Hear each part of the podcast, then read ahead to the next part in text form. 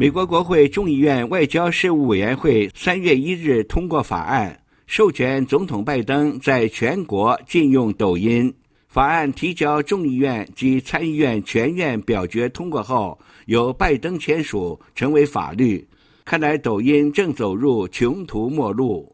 此前，白宫曾要求联邦机构的官方设备停止使用抖音。美国有二十四个州要求公务员卸载抖音应用程序，但使用抖音的公务员只占抖音使用人数不到百分之一。目前，美国有一亿人使用抖音，占全美总人口近三分之一，其中使用抖音的青少年占青少年总数的三分之二。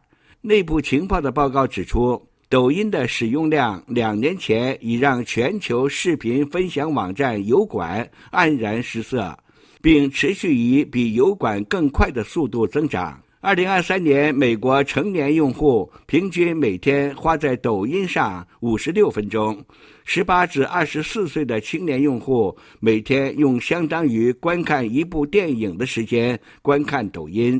抖音教人自杀、互害、酗酒、施暴和沉湎于色情。近日，麻省大学阿默斯特分校三十名学生跟随抖音的酗酒游戏，导致酒精中毒，集体送院，招来了二十八辆救护车。更严重的是，抖音盗取并向中共提供美国人的数据，对国家安全造成极大威胁。近日，美国联邦调查局局长、中央情报局局长、美军网络司令部和国家安全局负责人分别向国会作证。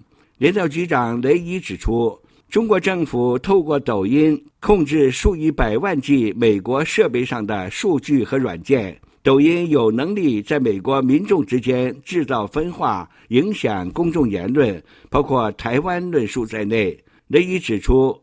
抖音带来令人触目惊心的安全担忧。早在二零二零年，时任美国总统特朗普要求抖音出售给美国公司，不然美国就禁止抖音。但他的主张遭到最高法院的阻挠，而且面临言论自由支持者的挑战和美国公民自由联盟的反对。